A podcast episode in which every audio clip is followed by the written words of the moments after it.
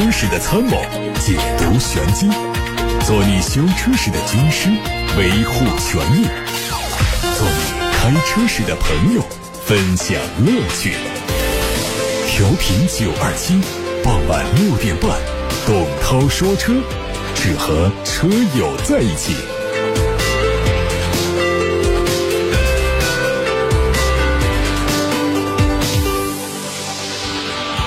各位晚上好，我是董涛，欢迎在六点半到七点半听节目。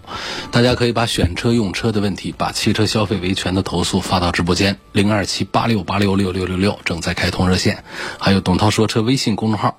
可以在输入框留言提问。看新闻，自日产全新奇骏发布以来，外界就传出这个车型将成为日产旗下的第一款搭载三缸发动机的汽车。最近有媒体再一次的证实了这个观点。从美国能源部的曝光信息显示，新款奇骏在美国新增四款搭载1.5升三缸涡轮增压发动机和三款2.5升四缸自然吸气发动机的车型。媒体说，这款代号为 AVS8 的变速箱仍然还是 CVT，并非 8AT。AVS8 当中，A 代表着 Auto 自动，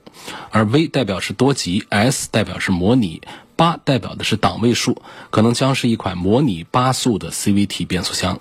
尽管三缸发动机是目前的趋势，但是在国内市场上仍然是不被消费者认可。不少车企都是先通过轿车领域展开尝试，但日产却把它用在主销 SUV 车型上。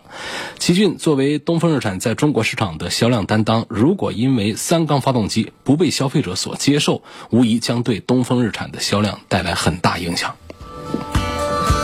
沃尔沃在本周三晚间宣布，因全球半导体芯片短缺。导致三月份零部件供应不足，将临时暂停或调整中国和美国的汽车生产。沃尔沃通过一份邮件声明表示，受此影响，公司预计在第二季度面临最严峻的挑战，因此将决定采取措施，尽量降低对生产的影响。芯片短缺对整个汽车产业都将产生重大影响。目前公开宣布减产停产的车企非常多。此前，美国的一家研究公司预计，今年全球汽车芯片短缺可能将造成多达四百五十万辆汽车产量的损失，相当于全球汽车年产量的百分之五左右。宝马 i4。三月十七号正式全球首发亮相，它是宝马集团旗下的第一款中型纯电动轿车，将在今年秋天在欧洲上市，后续还将进入到中国市场。新车的前脸和宝马四系非常相似，大尺寸的双肾格栅非常具有视觉冲击力，并且还加进了很多宝马 i 系列的新能源设计元素，整车看上去多一些科幻。车尾方面，狭长的尾灯和宝马四系如出一辙，底部保险杠是全新的设计，并且加入了类似燃油车的扩散器的装饰件，强调它的运动感。动力方面用的是第五代的 BMW eDrive 电力驱动技术，而它的工况续航里程将近六百公里。在全新奔驰 S 级正式发布以后，老对手奥迪 A 八也可能在今年下半年迎来中期改款。从海外媒体曝光的路试照片看，新车的车身。仍然是延续现款的设计，主要变化都在车头部分。它配备了重新设计的前杠，并且会提供两款不同样式的熏黑网状进气格栅，视觉效果相较现款是更加运动。另外，新款 A8 的内饰可能会用上最新的信息娱乐单元，主动安全功能会得到更新。动力部分，外媒预计普通版车型用的是由 3.0T 发动机和48伏轻混系统组成的动力系统，更加豪华的。顶配版本会用一台 6.0T 的 W12 双涡轮增压发动机，并且也会加入48伏的轻混。海外媒体曝光了大众 GT。项目全新的电动车渲染图，新车可能在二零二六年亮相。知情人士说，它的长度会达到四米六，比帕萨特略短。它会借鉴大众对应国内车型 CC 和新款 ID.4 的设计语言，配备标志性的贯穿式 LED 日间行车灯，并且采用了四门溜背轿跑的造型，有可能用两百千瓦时的电池组，续航里。程会超过五百公里。经大众 CEO 的确认，新车将填补的是高尔夫和帕萨特之间的市场空白。作为大众目前唯一的纯电动轿车，它主攻紧凑型纯电轿车市场。哈弗官方传出消息，旗下的全新轿跑 SUV 赤兔将在四月份开启预售，五月份正式上市。前脸是直瀑式的格栅，周围是亮黑色的元素，整体造型和初恋非常相似。侧面的溜背风格显著，采用了长车头、短车尾的设计，尾部配有扰流板，尾灯组贯穿式，运动感十足。内饰是对称式的中控台，配备全液晶仪表盘、大尺寸的悬浮中控屏，并且用上了哈弗主打的。放 Life 智能网联系统，在动力方面用的是高功率的 1.5T，匹配七速的双离合变速器。奇瑞官方消息，旗下的瑞虎八新增车型正式上市，两款配置的售价是十五万七千九和十五万九千九，外观和在售的车型区别很小，仍然是大尺寸的格栅，搭配单条。镀铬装饰，内饰方面是全液晶的仪表盘、三辐式的多功能方向盘，中控有悬浮式的多媒体触控屏，动力是 1.5T 的涡轮增压四缸机，匹配六速的双离合变速器。比亚迪宋 PLUS DM-i 将在本月二十五号上市，它已经开启了预售，价格是十五万三千八到十七万五千八。前脸是采用了和宋 PLUS 相似的大嘴式的格栅，但内部采用了类似音阶断线式的设计，整个前脸是比比亚迪的汉 DM。非常的相近，内饰延续了燃油版的设计，有十二点八英寸的可以旋转的液晶屏是全系标配，同时十二点三英寸的全液晶仪表也没有缺席。动力采用的是比亚迪最新的 DM-i 混动技术，亏电油耗百公里只有四点四升。它会推出五十一公里和一百一十公里两个续航版本，综合续航里程都可以超过一千一百公里。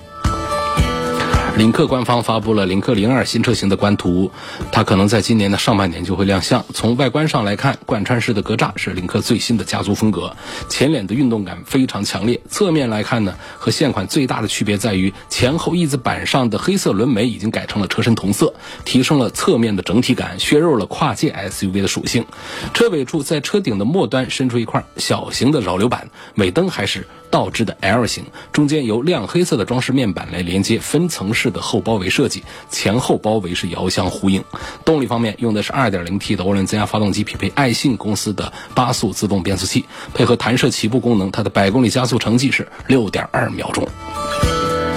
最后是荣威。R X 三是上汽荣威布局小型 S U V 的重要产品，在上市之初月销量曾经过了万，不过这个车已经有三年时间没有动作，没有做大幅度的升级，整体竞争力下降明显。最近网上曝光了一组中期改款 R X 三的申报图，黑色的进气格栅配合全新款的大灯组、尾灯组和装饰条都采用了黑色的涂装，运动风格非常的突出。尺寸方面。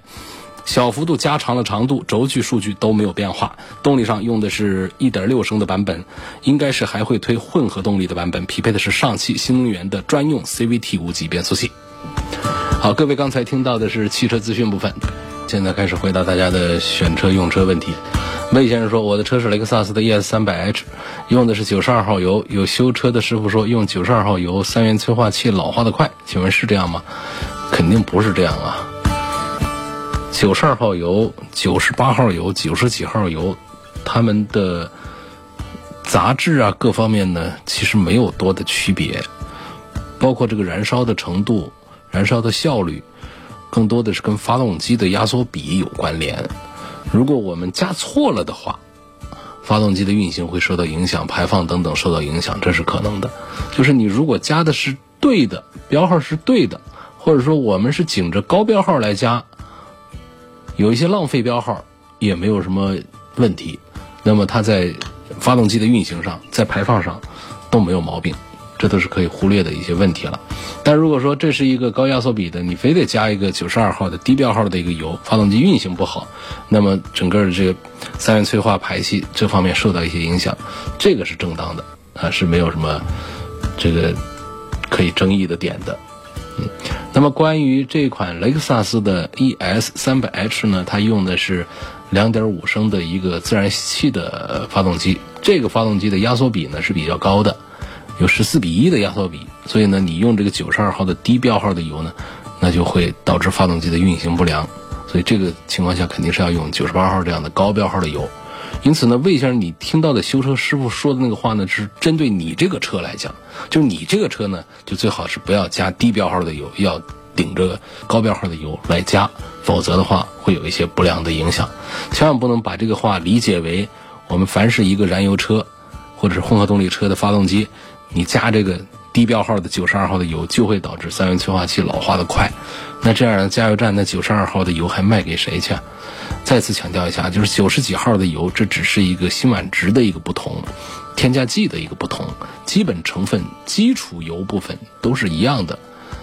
那么它们产生的燃烧效率的问题、性能方面的问题，只是和要和不同的发动机的压缩比相关联，才会产生不同。同样的一个发动机之下，它不会发生这样的一个变化的，也不会出现这个油的纯度就高一些、杂质就少一些等等这样的一些区别和变化，都是在同一个基础油的基础上添加不同的抗爆震的添加剂，来产生不同的辛烷值的区别，来对应不同压缩比的发动机的。所以这就相当于我买一件衣服，那 L 码的还有这个中号的和大号的之间。不存在说中号就做工比大号差一些，中号的成本比大号就低多少，布料用的少那么一丁点都是可以忽略的。所以你看看你你买这个衣服啊，大号也好，中号也好，它实际上都是一个价位嘛。油这个东西不一样在哪儿呢？油其实跟这相似，就是高标号、低标号，其实呢都是一样的衣服，只是尺寸不一样，适应不同的身材。油的价格不一样的道理在于添加剂特别昂贵。为了提高辛烷值，高标号的油它要添加更多辛烷值的这个添加剂，所以导致这个油的采购成本和销售单价要比低标号的油高，仅此而已。千万不要说是粗粮细粮这样的说法，这都是不准确的啊！不存在粗粮细粮，只是衣服的尺寸大小要对应的是不同体型的人而已。肖先生，他的一问题是。评价一下福特探险者的优点和缺点，现在的价格是否值得买？如果推荐买，那选择它的哪一个版本会比较好？呃，福特的探险者呢，尺寸大，超过了五米，然后动力呢也还不错，两点三 T。现在常见的都是二点零 T 啊，它有二点三 T 的话呢，动力保障还是不错的，价位也便宜，三十万的价格，就这样的一个尺寸加上这样的动力标准，再加上它的其他配置来讲。比方说和大众的这些车和别克的这些车相比的话呢，它再加上终端有优惠的话呢，它的性价比表现确实还是不错，这是它的优点。价格便宜，尺寸大，配置高。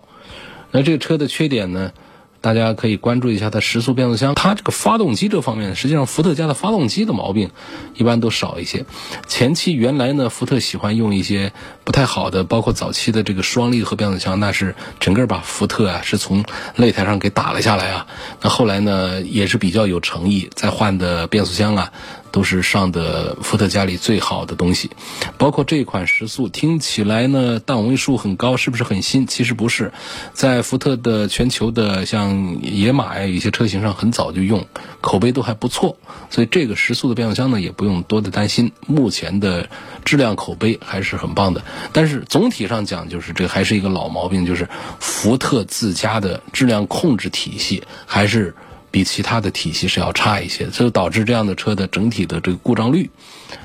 还是要比其他的品牌要高一些。比方说，在今年的三幺五期间，交通广播的第二届问题车展上，就有福特锐界的这个异响的一些问题，而且就是解决不了，不是那种简单的一点小的异响，咱把它换个件就好，这怎么弄弄不好，多次修不好，等等，包括售后服务的质量的管理，服务的一些流程方面一些东西的规范性。都还是有差异，这也就是综合来讲呢，早期是因为产品力的问题，后来是因为口碑的传染，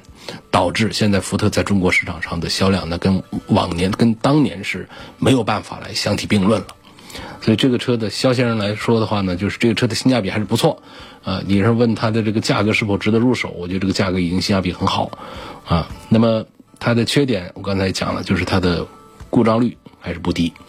另外呢，问选它的哪一个版本比较好？低配高配用的是一样的动力，然后呢，我觉得这么大个车的话呢，福特的四驱还是值得考虑。呃，它的四驱和低配的两驱之间呢，就隔着两万块钱。它不仅仅是四驱上的不同，它还有一些其他的配置上的差异。因此，我觉得这两万块钱还是应该花。因此呢，我给肖先生的建议啊，就是福特的探险者，如果你要考虑买的话，呃，买它的这个。带四驱的最低配更显得有性价比一些。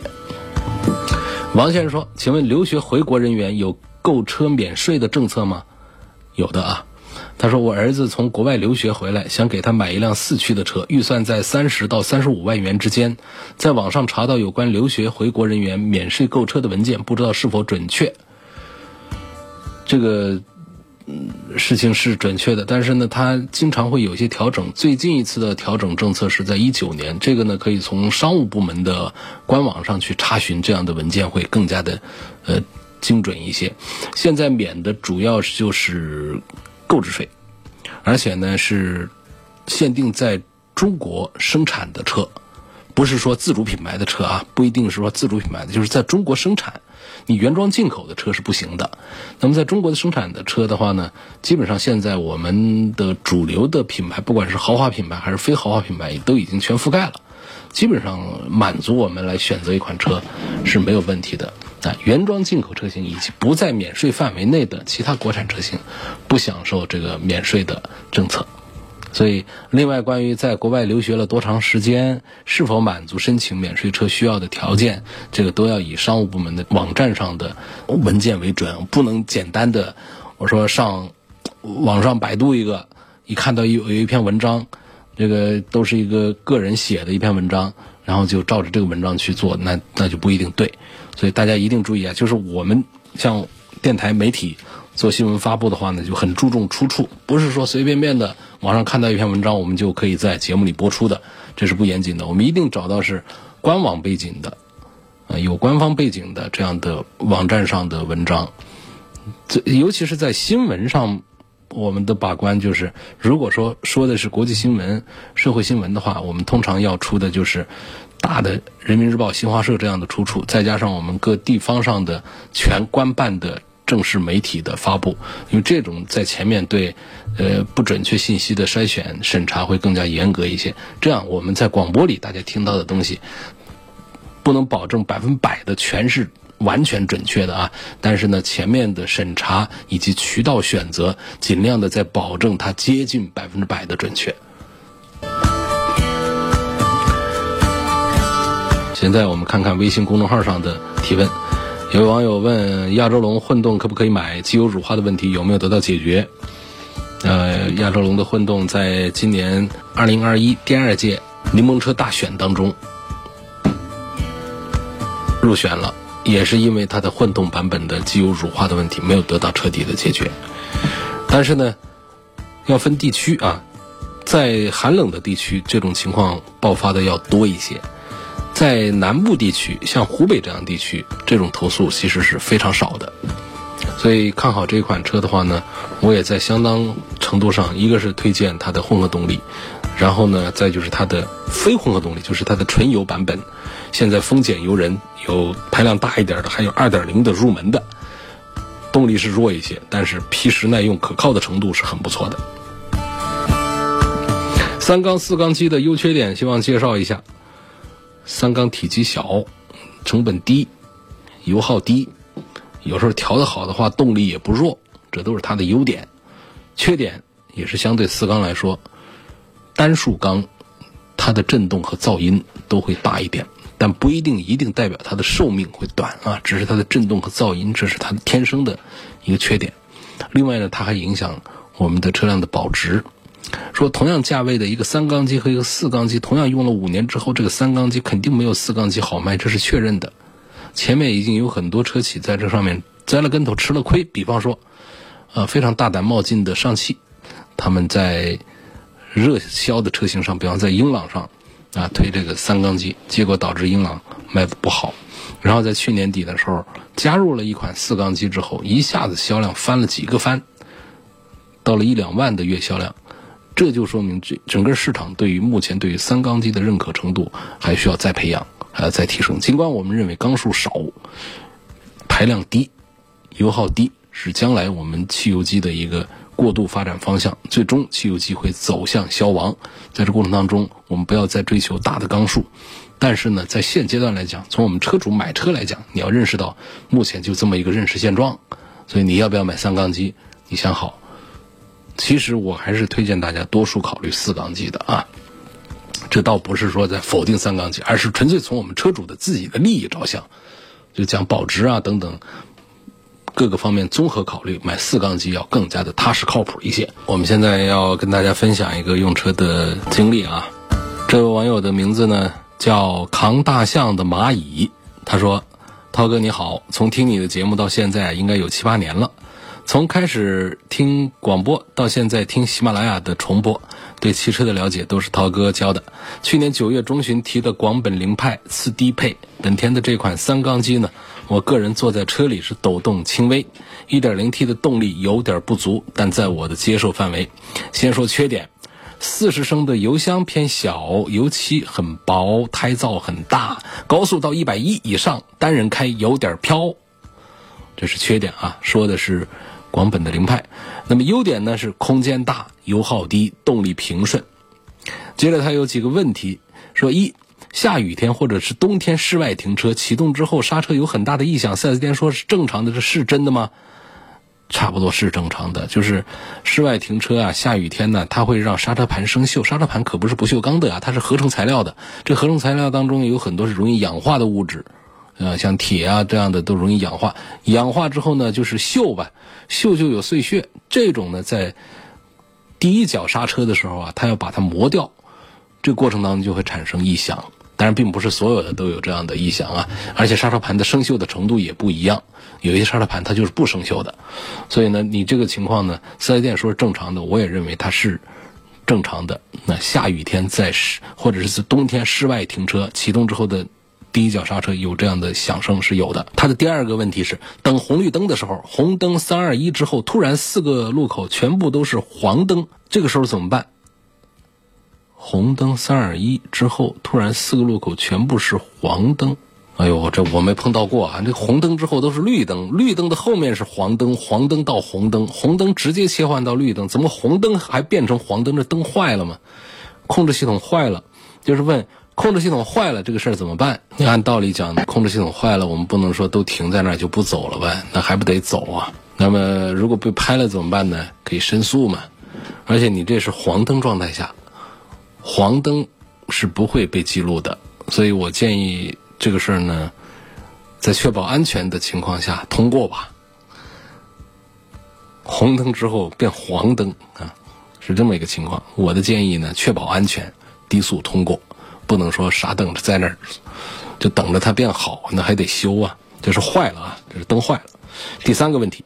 自己个人二十二岁，在老家市区买了房。二十四岁买了车，现在二十五岁，书读的不大。我是卖了房独自去创业，还是安安稳稳的上班？这话题让我怎么聊啊？我这儿跟你聊聊车，开开玩笑是可以啊。你是卖了房去创业，还是安安稳稳的上班？二十四五岁，这个建议大家来给吧，好不好？大家来给我们这位叫扛大象的蚂蚁出出主意，该怎么办？我是不敢瞎说话。二十二岁。老家买了房，二十四岁买了车，现在二十五岁，书读的不多，是卖了房独自去创业，还是安安稳稳的上班？就按照我的这个说一些没用的废话，就是你看你创业是想干什么？这个很重要，尤其你现在的工作经历是很少很小啊，你的书读的不大是多大？这一点很重要。你是恨自己没上博士，这是一种啊；你是恨自己没上高中，这又是一种。所以你这个。我们大家在争取财富的这个过程当中呢，其实有一只隐形的手一直在调控着一个天平、一个杠杆的平衡，那就是我们的认知和我们的财富的驾驭能力是对等的，所以。书读的多少并不是最重要的，就是我们整个的对社会的认知、对于行业的认知这一点非常重要。有很多书不多的，但是他的呃产业、他的事业发展的非常好，就是他在这个领域里面他的认知到了高度之后，他就可以驾驭财富。如果说认知没到，只是心里想着要驾驭财富，这个就算有一笔钱到手上，他最终还是会出去的，还是会离你而去的。这是一个总体的管总的一句废话了。所以说，我们要做创业的时候。一定是对这个行业要了解。比方说，你想开个餐馆，不管你多有钱，你能不能先到这个餐馆去打工，打工一段时间？这个时候你是在了解这个行业，出来之后你才能开。你千万不能说我就是喜欢吃饭，所以我开个餐馆，你有多少钱给你亏进去？就以这为例，类似的行业都是有这样的。就是我们在外面说，你在这个行业毕业之后从事的这个行业要坚定一点。哪怕这个行业让你不怎么挣钱，但是你先学本领，在这个行业里面成为内行之后，你再见机行事，自己能不能自己再创业，就在看这个行业。不能说我看到别的一个行业在挣钱，我又不懂，我去创业。那你你说卖了房子去干那个创业，你这房子铁定亏进去。所以这是我的一个建议。那大家有什么建议给这位看起来很年轻的一位网友的话呢？可以通过董涛说车的微信公众号留言，也可以通过八六八六六六六六来留言。啊，有一个投诉发过来，这是说东风日产的二零一四款的轩逸一点六的享悦版。购车的时间是去年的十月份，这车是在新疆买的。出现的问题是发动机的机油乳化，然后四 S 店说要换发动机的总成，换了总成提回家呢，三月份又出现了乳化，明显是有刺鼻的机油的气味儿。迄今已经跑了一千七百多公里，我的诉求是换新车或者是退钱。四 S 店回复说等厂家回复，厂家现在很敷衍，呃，他觉得这个真的是买车容易，出了质量问题换车难，维权难，没有地方去投诉。如果因为质量问题导致再行驶的途中又出现重大的事故，车毁人亡，谁来为我们消费者的生命安全负责呀？想想就害怕。呃，四 S 店说呢，同意换车的话呢是有附加条件的，就是让消费者承担。新车的购置税加车辆的折损，那首先呢，这个顾客在经销商这儿买车，花钱买没有质量问题的车，凭什么要消费者承担这些费用呢？所以我就要求这四 S 店呢全额退款。啊，这事儿我看明白了。关于汽车三包法里面的退换车呢，是有两个层级。第一个层级呢是问题很严重的。它是无条件的、免费的退换车，没有折旧算是的；而另外一个广泛采用的一个，它就是有折旧算是的。我们先说没有折旧算是的，它只有很严重的四种情形，就是在新车购买之后的三千公里或六十天之内，出现四大严重影响安全的问题：一个是车身开裂，第二是燃油泄漏，三是转向失灵，四是刹车失灵。是这四种问题，而不是说发动机乳化、发动机坏掉了啊、变速箱坏掉了，这些它都不属于的。在这四种情况下，它是符合了无条件的退换车，连购置税都得退的，就就完全让我们消费者尽量的减少损失的。那么除这之外，在质保期之内符合退换车的条件有好几种，比方说这个几个问题一一个问题修几次修不好，啊，维修的时间超过三十五天。等等等等吧，这个就不展开讲。那么，我讲的这就是第二个层级的符合退换车，这种退换车它是有折旧算式的，这是国家三包法规定的，不是四 S 店厂家在为难你，说非得让你折个旧，让我们消费者要认一些损失。那么我也研究过三包法里面的那个折旧算式，那个算式啊，可是个坑爹的算式啊，那个算式算下来，其实就是我们在二手市场上。卖二手车的一个价钱，也就是说，厂家或者经销商把你的车二二手车的行情把它收回去。你说这种退换车，实际上我觉得对于我们消费者来说，它并不是公平的，因为它的前提条件是什么呢？它是五次同一故障修不好啊，等等，修理时间过长等等，涉及严重安全隐患等等这样的情况，那我消费者还当个二手车卖给经销商，我卖给车贩子不行啊，我卖给朋友不行啊。所以这个其实不算是一种补偿啊，但是呢，现行的三包法规就这样。所以你这个事儿呢，就是你反映的情况，如果你的表述，呃，没有其他的补充，或者说我的理解没有出现大的偏差的话呢，你的这种情况呢，目前店方提出的按折旧算式来让我们车主承担一些损失，给你把车退换的这种做法是符合。现行汽车三包法规的条款的，韩先生说：“我的车是二零一六款的逍客，去年九月份侧滑指示灯亮起，我发现是变速箱阀体坏了，进行了更换。今年二月份又换过一次阀体，今天这个指示灯再一次的亮起，请问我还有没有必要修车呀？还是直接换车比较划算呢？那还不得修啊？”一六年的车到现在，这这旧就很厉害的，这损失都很大，这就是不听话嘛。你看，在日系的几个品牌当中，我推荐的比较多的还是我们比较质量稳定的几个品牌和车型。呃，日产的逍客、奇骏、天籁，我为什么推荐少？就是他们在很长一段时间就是有 CVT 的一些投诉，而且它都不是在新车上，它都是得跑一些公里数之后，几万公里之后出毛病的要多一些的。所以你这一六款的逍客就是这个 CVT 的这个变速箱阀体故障的问题。你看我手上呢，现在还有一个在微信公众号上的一个留言，我刚才广告的时候瞟了一眼，我还没有念出来。这位网友大概是姓陈，他说：“涛哥你好，我的是日产天籁2013款，开到现在是十万公里了，确实是省心稳定，没啥问题。但是最近发现，有时时速二三十公里的时候滑行啊，轻踩油门会有拖拽感，有顿挫，这个正常吗？这个在别车上是不正常的，在。”日产的 CVT 变速箱的车型上，它就不是那么太不正常的，它就是就是变速箱 CVT 变速箱坏掉了嘛，那就是一个正常的坏掉了，有故障。这个十万公里的车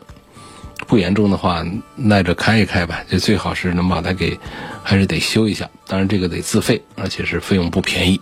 你看看我随便便这一会儿就拎出两个关于日产的 CVT 的变速箱的。而且是公里数比较大的车上会出现的问题，所以很多朋友说，我这新车试驾很不错呀，我开了这两年，我觉得很不错呀，然后还推荐了身边那些朋友去买去，因为这车子做的沙发很宽大，价格很便宜，配置也不错，啊，日产在很多人的心目当中呢是一个很技术的、很讲技术的一个品牌，所以这个车呢有几款呢卖的也很不错，但是呢，当这个车子的毛病。出来几万公里 CVT 毛病出来的时候呢，我们车主们一般都不在外面说的，为什么呢？影响我的车往外卖呀？就不说，不说呢，这个车呢，就是二手接手的人呢，就就倒霉吃亏，在他们手上容易坏。这就跟说我们有的房子里面，你看看我们身边多少人住别墅啊，住什么的时候，说过自己家里这房子不好的，说了之后这房子咋卖呀？包括我们很多住一楼的有白蚁的。一般都不说，那自己处理处理完了把它卖掉，就是这样。他要不然你你说开了，这不影响这房子的二手房的价值吗？所以这车也是一样的，有一些通病的在老车主身上出现之后呢，呃，又没办法维权，已经过了质保期的这种，那就选择沉默不说，修一下或者怎么对付一下，把这车把它卖掉，这就导致这个坑啊就挖的就忒大，销量越大，这坑就越大，就好多人就掉进去。日产的这个，在国内的这个变速箱呢，在广州生产那个变速箱工厂，我也参观过，也是挺高大上的工厂。但是它在这个设计这个层面，确实还是有隐患、有瑕疵。设计这个东西啊，一一个大的生产线下来，大家没有从事工业生产的这消费者们可能没法理解，说这不行，我把它改，你以为改那么简单呢？这得动用多大的资金和时间成本呢？所以。我们过去这些年看到的汽车上的一些通病、一些频发的故障、一些大家都认为厂家你完全是不负责任，你为什么不改？其实不改的原因是非常复杂的，不是那么简单的说我对消费者不放在心上，不为消费者着想，不是那么简单的，因为事件太大了，船大不好掉头，不好办。就提醒大家注意这样的一个情况啊。有个网友问到，吉利的双离合变速箱和别克的九速的变速箱之间，如果要做一个选择的话。选什么？他就说试驾了一下比较火的新锐，感觉提速快，颜值高，内饰好，换挡很平顺，几乎感觉不到换挡。也看了 1.5T 的迈锐宝，之前开过迈锐宝、君威和昂科威，所以没有试驾，感觉这三款车在换挡时候明显有顿挫，尤其是昂科威。现在很纠结两款车该怎么选。吉利的短板是国产车，车短一点，动力是杠杠的。迈锐宝短板是内饰差，换挡明显顿挫，但车长一点还是合资车，是成熟车型。就希望涛哥点评一下这两个车的整车故障率，对比一下吉利的湿式双离合和通用的九 AT 的变速箱哪一个好一些？应该说这两个变速箱呢，就是都不是太推荐吧。这主要还是就上汽的双离合、通用的九速这两个变速箱的这个毛病还是要更多一些的。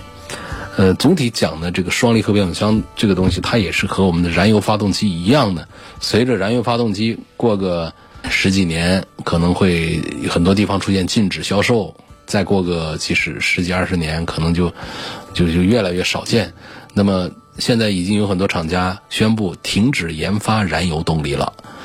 停止研发燃油动力，那么对应的什么双离合变速箱啊，什么 CVT 变速箱啊，什么六 AT 的、八 AT 的这种变速箱呢，渐渐也都得进入到这个